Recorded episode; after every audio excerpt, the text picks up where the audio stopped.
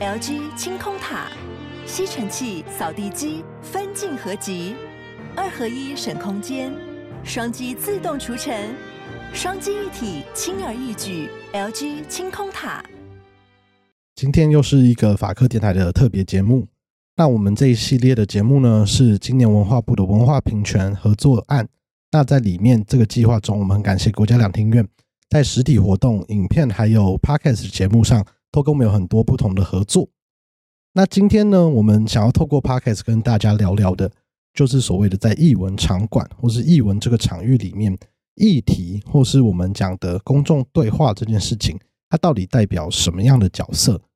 所以这个部分，我们就邀请到国家两厅院节目企划部的经理林庭君经理来和我们聊聊。我们欢迎庭君。Hello，我是庭君。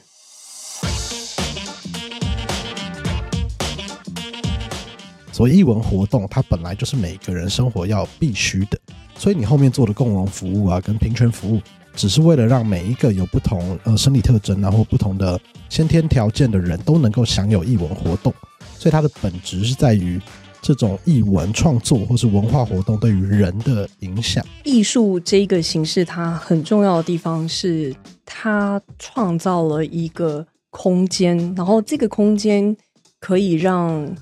还没有办法被定义，或者还没有办法被讲清楚的事情，有一个可以被发生的地方。然后这些还没有办法被定义，或者说你知道，但是你可能只能用手指的这些事情，它其实很多时候是非常的复杂，然后是跟情感的层面是有很直接关系的。它就回到很人本质的事情，对我们来讲其实是非常的重要。然后也因为这样子，所以我觉得艺术活动它有它在一个社会里头的非常大的重要性。举例来讲好了，就是以今年秋天艺术节的作品里头，有一个是詹杰的作品，詹杰和玉琴他们的作品是《最爱》。那《最爱》他讲的事情是在讲犯罪，当然就是说哦，犯罪，比如说或是女性伤人等等这些事情，在法律上一定会有一个被被判刑的结果。但他其实在探究的事情是什么事情造成了这样子的结果，而这个事情是他其实是这些呃社会上比较边缘的人物，他被逼到走投无路的时候呢，他所做出来的选择。那这些选择。呃，也不是要讲说，哎，他是对的，或者说，哎，你要帮他平反，或者怎么样？因为事实上就是不行做的事情就是不能做，但是他会让你有一个更另外一个层次的去了解，说，哎，为什么这些族群他他做出了这样的事情？那个背后的原因是什么？然后那个往往都会是比我们在新闻上看到的是更加的复杂的，或者说这些不一样的路径去认识这一件事情的路径，它变得更多更大的时候，其实它对于我们对于理解世界其实是很很有帮助的。开始还是不免俗，想要请庭君帮我们简单介绍一下，就是所谓的节目企划部，你主要的工作内容有哪些？节目计划部就是负责两厅院的主办节目这样子，然后所以我们大概一年有五十到六十个节目，然后跟一些不一样的，比如说国际合作平台或者艺术家培育的计划这样。这个部门里头，我们有五个节目的品牌，比如大家知道的提法国际台湾艺术节，然后还有呃，比如说夏日爵士啊、秋天艺术节啊、然后新点子实验场啊这一些听院选。等等这，这五个不一样的节目，这样，然后，但是就是我们所策划节目就包含了音乐、戏剧、舞蹈，所以就基本上是在戏呃两院四个场馆，反正就主办节目就是在这四个场馆里面啊、所发生的事情，然后还有就是跟国际的呃策展人的合作、国际合作，然后交流等等。那所以主要大概节目部的工作大概是这样，所以大概我们有二十几个同事吧。好，那刚刚庭君有快速的分享过有五个品牌，那我觉得其他可能有比较比较好懂，像夏日爵士，就是大家听得出来它会是跟爵士乐有关的。那我想要请庭君帮我介绍一下，就是像法白过去比较常跟两厅院这边合作的秋天艺术节，以及刚刚庭君有提到的 T 法这两者之间它分别是有什么样的特别？为什么会用两个品牌来呈现这个不同的艺术节呢？我们那时候其实在，呃，在过去这几年，我们其实对于我们自己节目的平台啊，就是有越来越明确化，他们应该想要产生出来的呃样貌。因为其实每一个节目的平台，它其实产生出来的是一个品牌，然后会吸引到不一样的受众。那当然，终究最后大家其实会这个拼图会拼成是一个两厅院的样貌。那那时候，呃，TIFA 来讲的话，其实应该算是亚洲的老牌的重要艺术节，因为它已经。已经存在十几年了，那所以一直都有。那我们自己把它定义的方式比较像是我们把世界带回来台湾，然后所以在这个时候，可能我们会邀请很多国际策展人，然后或者说我们的一些重要的呃国际的 project，什么台湾 week 这些这些 project，我们会让它在这个时候发生。我们发现到呃很新的一些趋势、艺术趋势，然后或是一些艺术家，然后我们会放在这个地方把它带回来。但是在过去大概嗯，可能三四年前，那时候我们其实开始对于就是场馆好像只有做节目这件事情感到有一点不满足了。就是他当然这些你知道把这些最好的作品，或者我们觉得诶，你应该要知道的作品带回来台湾是一件非常重要的事情。可是我们逐渐也开始会觉得说，诶，可是我们场馆其实你会希望我们会有我们自己的观点。然后我们会有我们想要看事情的方式，我们如何跟世界对话？那这些这些话题就会出现了在秋天艺术节那个时候，它的产生其实是这样子的背景而产生的，就会觉得说，哎，我们是不是可以有个艺术节，然后做这些事情？然后所以秋天艺术节有点像是我们跟世界对话的一个艺术节，就是我们从里头往外看。当同样一个作品，它在呃秋天艺术节的时候，我们的讨论的方式，或者这个作品被介绍的方式，可能跟在提法地方会会比较不一样。但同样的这些作品，它其实都会呃，我们还是有一些人生现实啦。就是好的作品，就是或者好的艺术家，他不管什么时候他说他要来，我都是想尽办法让他可以在两厅院演出。那只是说，他如果在这些平台里头，我如果在我的平台可以塑造出一些他不同的形象，或者说他不同的。沟通方式的话，它其实增加的面向是更大的，然后甚至在某个程度上，对品牌上来讲，它会更有鲜明的性格，就大家会更会知道说，哎，两厅院这样的机构，他的他的想法是什么？以庭军过往的经验来看，你觉得我们就以 TIFA 跟秋天艺术节来说好，你觉得他的参与的观众或是受众的轮廓跟样貌有很不一样？其实有一点不同诶、像 TIFA 的话，因为我们是蛮有意识的，觉得说，哎，这个地方就是应该是一个开心的，然后是一个 festival，所以希望就是很多人，然后很很很开心的来参与这样子。那所以 TIFA 的观众群，它其实大概，我觉得大概主要的观众大概是五十岁以下的观众这样子，然后，然后呃。然后觉得他大概可能年轻一点的，可能就是也是一样，什么十几岁，然后到五十岁，大概一个一个蛮蛮大的区块。那秋天来讲的话，他的观众年龄层也比较低一点。我觉得他主要的受众是在十七、十八左右，然后一路到大概嗯三十岁以下，就是这个是一个我们当初并没有预料到会有的结果。然后这些观众，他们其实都是非常的有蛮高的求知欲，然后他们很就是那种思辨性很强，他很想要知道事情之后面的为什么。年龄当然是一个表面上看到很快可以看到的事情，但是其实应该说他们的性格特质是是比较不一样的。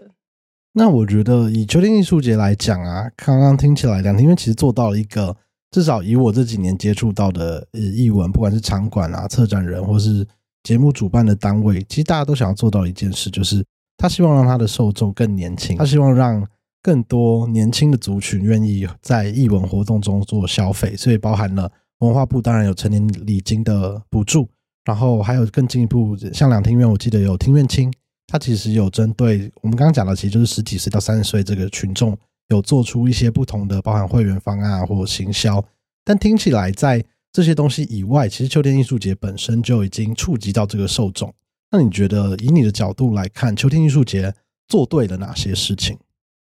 开启了对话，然后那个对话是你我的角度去看待这个世界。其实那时候我们刚刚在谈说议题嘛，最早开始的时候，我们想要谈的是议题。可是议题这件事情，他在讲的事情是一个。你知道，现在这个时代，现在这个当下，我们会有讨论到这些议题，是因为现在正在发生这些事，所以我们会想要讨论这些这些议题。可是那时候我们觉得会更有感，或者是说其实我心里头一直想要的事情是一个场馆如何建立一个属于我们自己观点的场馆这样子。那这件事情的建议，其实他回到的事情是一个在这一个社会里头的人的经验，我如何去回应我所看到的事情，或者说在我的社会脉络底下，同样的一个呃。简单来讲，就是比如说女性主义这个题目来讲的话，它在西方社会跟在台湾的社会，它所面临到的事情绝对是不同的。那我们怎么从我们自己的社会，从我们自己的经验的角度去谈这件事情是重要的。然后它其实会建立了一个属于我们的文化的观点。但这个东西不是说我现在做，然后我讲了就知道，而是我我我心里头想象会是比较是呃一直这样子做之后，其实十年之后，它其实会有一个蛮明显的轮廓长出来。但我觉得在这个过程中，比如说我们产生今年的重点是在讲建立对话空间，我觉得这个东西就会变成是，其实大家都可以在这个地方有一个属于他们自己想要讲的事情，然后大家可以去从他自己的自身经验去看待哦、这些题目，或者是从我们自己的社会角度去去感受。我觉得好像是这一个连接会让更多的人有连接感，然后它也会产生出了一个呃我们现在的一个对话的方式。所以我觉得好像是这一件事情吧，那有可能，但因为这节目很好嘛，对不对？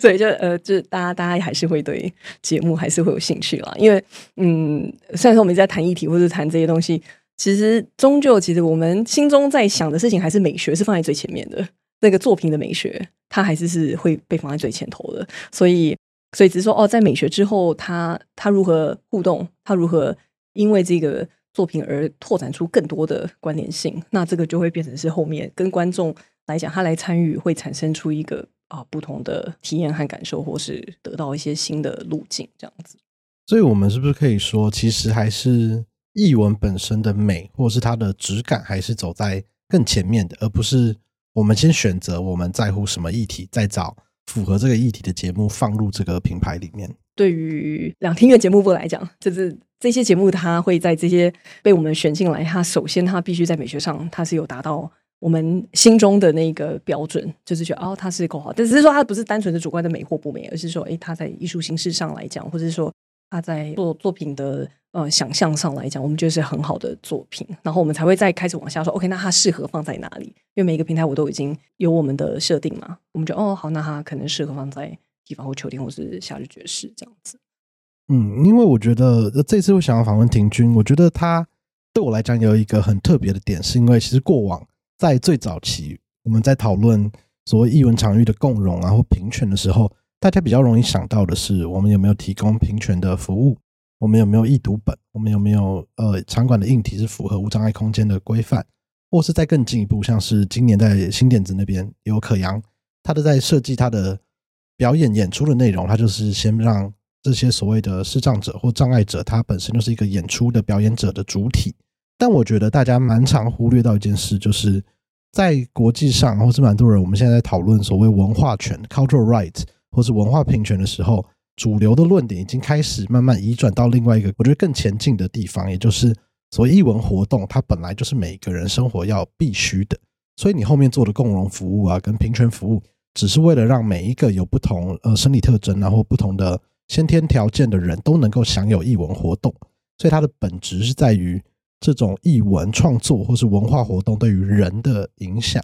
所以这次在邀请亭均的访谈里面，虽然看起来可能会脱离一些我们的大纲，但我其实是真的想问亭均的题目有一题就在于：你觉得艺文活动对于人的生活重要的点在哪里，或是为什么它慢慢会被越来越多人认为它是一个生活中所必要的事物？艺术这一个形式，它很重要的地方是，它创造了一个空间，然后这个空间可以让还没有办法被定义，或者还没有办法被讲清楚的事情，有一个可以被发生的地方。然后这些还没有办法被定义，或者说你知道，但是你可能只能用手指的这些事情，它其实很多时候是非常的复杂，然后是跟情感的层面是有。很直接关系的，它就回到很人本质的事情。这些事情它不是法律条文可以解释得清楚的，它很多时候其实是讲不清楚的。那这些事情其实对我们来讲其实是非常的重要。然后也因为这样子，所以我觉得艺术活动它有它在一个社会里头的非常大的重要性。嗯，举例来讲好了，就是以今年秋天艺术节的作品里头，有一个是詹杰的作品，詹杰和玉琴他们的作品是《最爱》。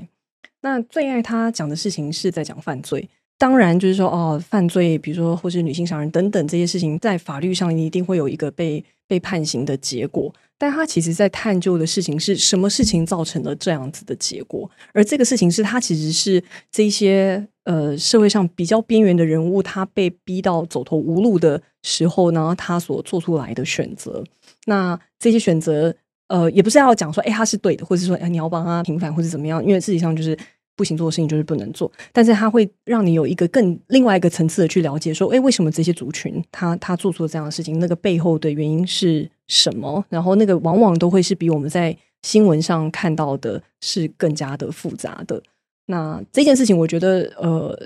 这样子的可以有更多的角度，或是用更不同的面向去看的时候，或者说这些不一样的路径去认识这一件事情的路径。它变得更多、更大的时候，其实它对于我们对于理解世界，其实是很很有帮助的。好，刚刚那段讲完，很适合个沉默，就是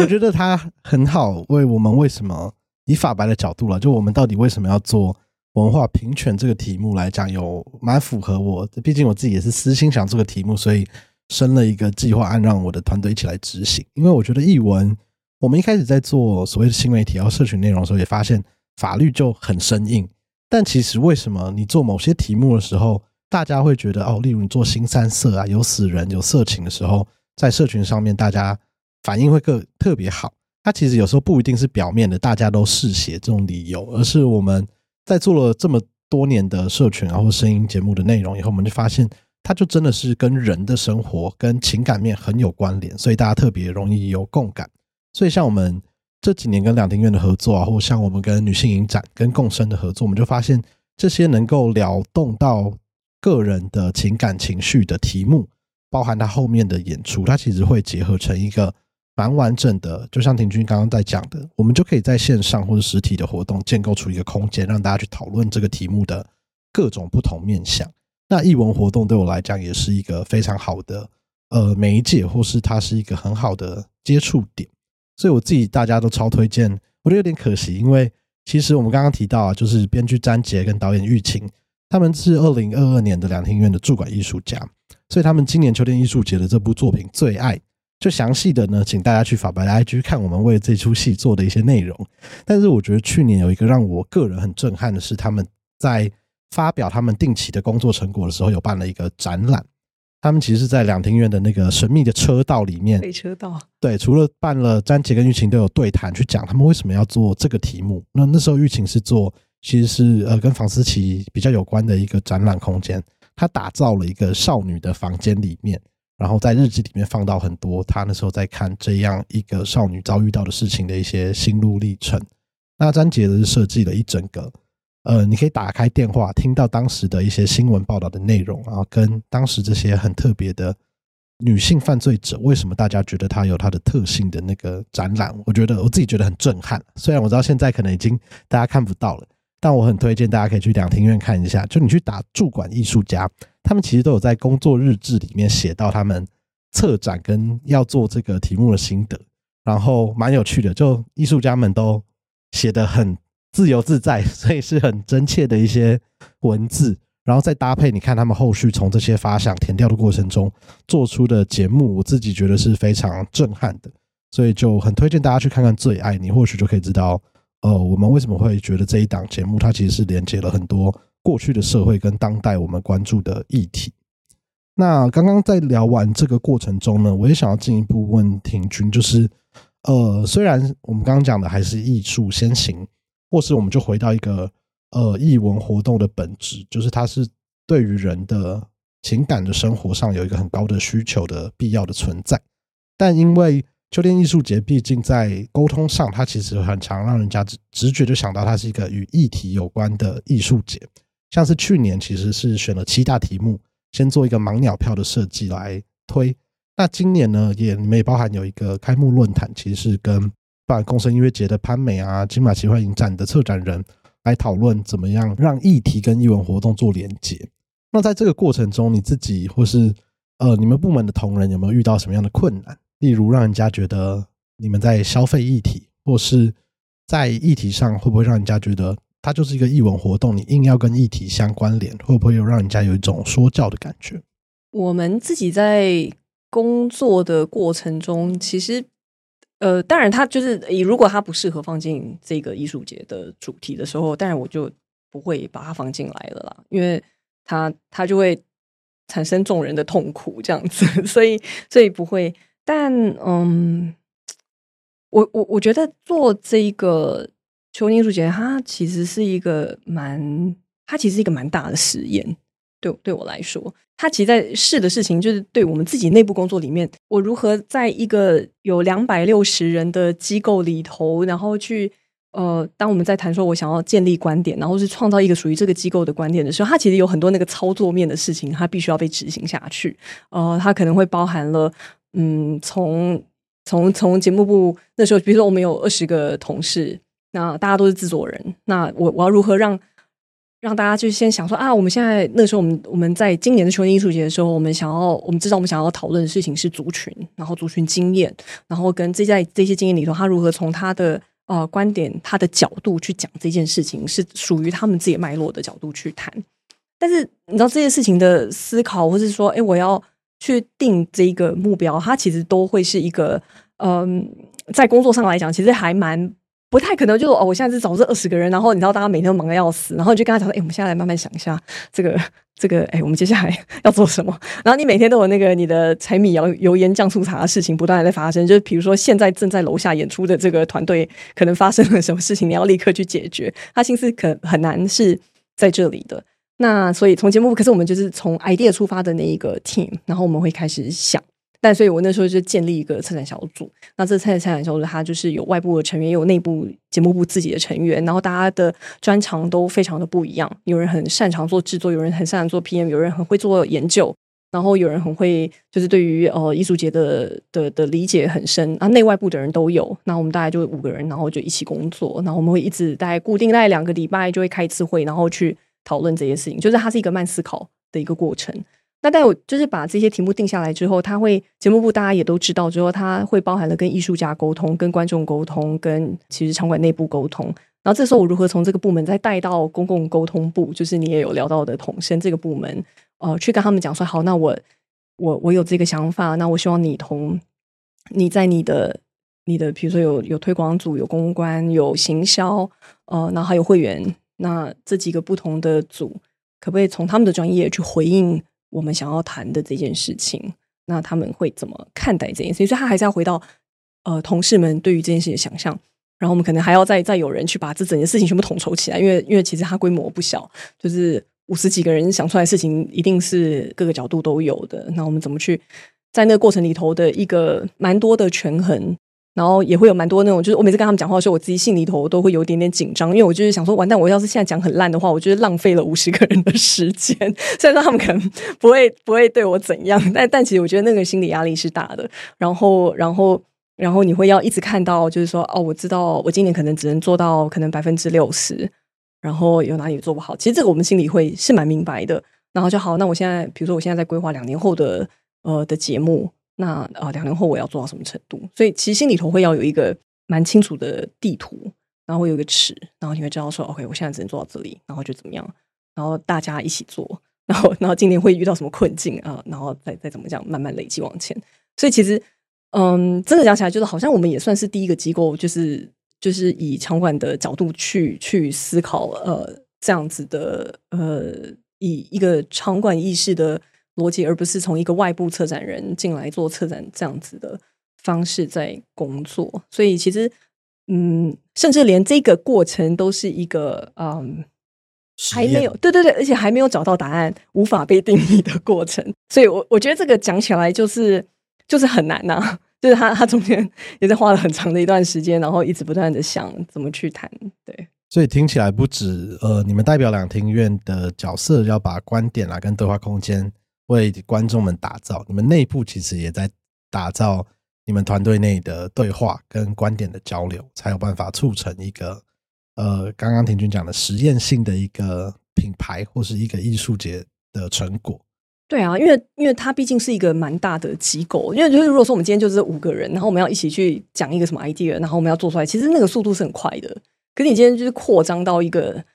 就是也许核心跟一起在工作这些事情的的同事是哦，可能会是两个部门、三个部门，就是大家一起在在做，然后有那么多人。可是他要到最后，其实你真的到执行的时候，你还会需要外部部门一起跟你一起去完成这一些这一些可能就是平常他们觉得哎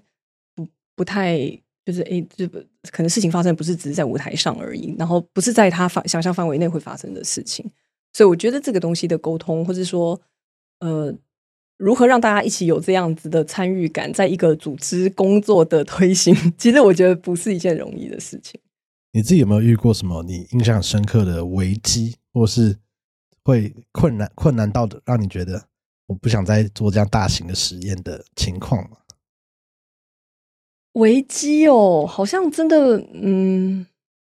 没有哎。但是我心里头大部分时间都是在想说，我天哪，好难哦，这样 就是没有没有，就是哦，我现在跟你讲，那是可能我已经消化到一个程度了，然后再讲。但但其实还是很坦诚的会去说，因为我他好像他就是一个过程，我觉得好像对我来讲就是呃呃，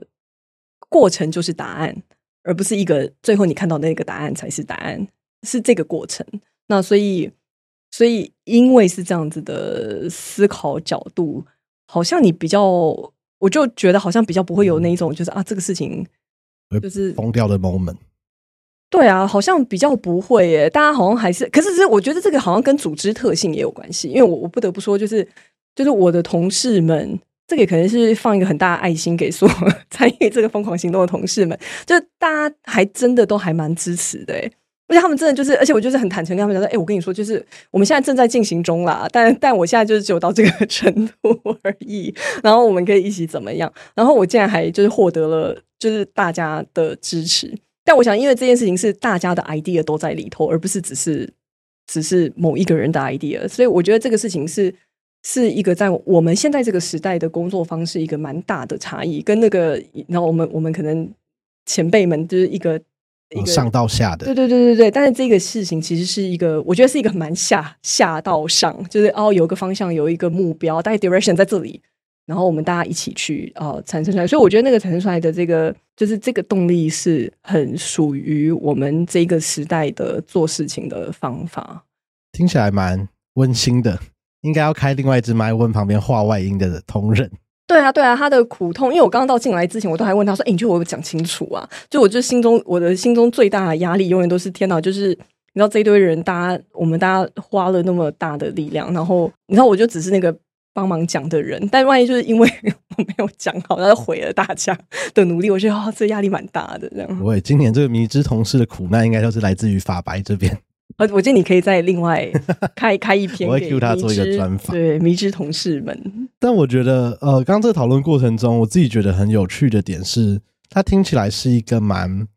动态式调整，或是有很多不断沟通的一个成果。那今年到秋，应该已经是第三年的秋天艺术节了，那也售票到一半了嘛。那我自己想问问看，庭君，你自己觉得，你刚刚所谓这个大型的实验过程中，以目前来看，你自己觉得成果是满意的吗？或是有没有你自己觉得一个很出乎意料，就当初可能不在你们的 KPI 或成效规划里面，但意外的有达成到的成就？我自己最开心的都是那种我没有办法预期到的结果，这种事情往往都会让我觉得非常的开心，这样子。所以，像我自己很喜欢秋天艺术节的一些状态，就是包含了。呃，举例来说，就是比如说去年那个盲鸟票，就是只有丢这些议题，然后竟然还有还有，我记得好像有什么一百多人买票什么之类的，然后我觉得这些人真的太不得了了，就是你竟然就是他竟然这么相信我们，或者是他自己也是直接好奇，然后到呃，比如说去年的主视觉有引起很大的讨论，然后也有被就是也有到很两极的评论，然后到去年我自己制作的那个。呃，先行无框的灵魂，它也引起了呃很两极的反应，因为它它突破了很多我们现在看音乐会的框架。然后到今年，比如说那个 Young Martin 的作品，他被涂泥巴，那其实都是我觉得这些反而都是我自己很喜欢秋天艺术节的几个案例，因为他表示说，诶，你真的好像有有戳到大家可能对于呃艺文活动的刻板印象的想象，或者说他你你有戳到大家平常的舒适圈，那其实这个才是艺术它很重要的地方，就是我刚刚说的那个 something in between 的这个。状态，这个模糊的状态，其实其实才是它，我觉得艺术很很很 powerful 的地方。那最后也想要再呃，沿着我们刚刚前面的讨论，因为听君讲了很多，就是正在进行或是过程，然后呃，这个 in between 的概念，或是 to be continued，就你自己对于未来的想象，或是呃，不管是秋天艺术节啊，或是你在两厅院的节目企划的这个工作里面，你自己有没有一个觉得？很想要达成，但是现在可能只到了六十 percent 或八十 percent 的目标，或是你有一些不一样的期许，是希望可能在明年的秋天艺术节，或是 TIFA，或是未来的两厅院可以达到的目标呢？我觉得秋天艺术节就是一个才正在开始的一个艺术节，但我觉得我对艺术的期待，好像是我总是会很期待在艺术作品里头，它可以突破我们现阶段对这个世界的认识。然后，也许是美美学的形式也好，或者是对话的方式，或者是一种形式，这种内在内在表现的事情，我所看到，或者说我所很喜欢的作品，或者我很期待我们可以做到的事情，都是那一种，它可以突破我们已知的形式。哎，这讲起来好抽象哦。它就是那个，当你还没有办法讲清楚的事情的时候，你可以再看更多，或是会让我们认识更多的事。好。这个抽象的结尾非常适合做这个段落的收尾，因为我觉得今天这一集，或是等我们这一整集节目制作完，其实观众应该会听得出来，就是我们这一整系列的文化平权，包含实体活动到影像到现在做的 Podcast，我觉得跟我们对接的一定要 shout to 学访，他真的会很痛苦，因为我们在法白自己做这个计划提案的时候，它本身就很抽象，然后过多的动态调整。就我可能每个礼拜跟学访讲说，哎，我想要做的这个节目，跟我想要做的影像都会一直 一直变动，然后一直有不同的的框架出现。但我觉得目前呃拍的素材啊，或录的节目片段越来越具体而言，我觉得它也蛮符合法白跟梁庭院这次我们想要做文化平权这个沟通的目的。因为我觉得在这样子有抽象的描述，再加上统生那边有一些很具体的行销 KPI 的描述，或是我们访问了很多创作者，他自己。本身在做创作者跟在跟场馆互动的过程啊，或是口述影像这些，真的是客观到不行的物理上的硬体设施的改善，我觉得大家就可以慢慢建构出来一个呃，所谓艺文活动跟我们想要讨论所谓人权啊或文化这些字面上非常抽象的意义，它在我们生活中怎么样可以具体的展现，以及对于我们参与在其中的这些个人，他内心里面有什么样的感触，我觉得都会是。不敢讲说给大家参考了，但是我觉得很多人应该会在里面听到蛮多共鸣，那也就会达成我们发白做这一系列文化平权内容的其中的一个小目标。所以我们很感谢今天婷君的回答。谢谢。我觉得好像有一点点想要回应的是，我觉得呃，两厅院或是我自己在节目部的工作跟法白里面，我们有一个很大的共同性，是我们追求的事情好像是后面的为什么。其实，我想，为什么好很多时候好像才是我们在做这些事情的呃主要的原因，而这些为什么它会是可能现阶段没办法讲，可是其实会是一个很核心或者很根本的一些问题，然后在于那些如何或是做什么这个东西是后面我们在寻找那个为什么的呃过程产出来的做法，所以为什么总是抽象的，但是它是很重要的。没错，我觉得就是在即便我们录音的当下，就其实大家都是在一个探究的过程。那包含节目的听众啊，或是像婷君前面有提到，两厅院给予他们正反两集节目的评价，其实这种有来有往的对话或是沟通过程中，就是慢慢帮我们找到我们可能在探究那个为什么的答案。那我们可能接近了，结果又发现，哎，有另外一个事情，我们想要更进一步去询问。那我们就会用我们擅长的方式，像婷君这边可能就是规划节目、规划艺术节，那法白能做的就是一些新媒体跟规范的讨论。那也就是希望能够透过这一系列的内容，让大家去知道为什么我们好奇这些为什么，然后一起找到一些可能属于各自或是属于我们这一系列议题的下一个目标或答案。那我们今天这个节目就非常感谢婷君，请大家期待完整的文化平权计划。谢谢大家，谢谢。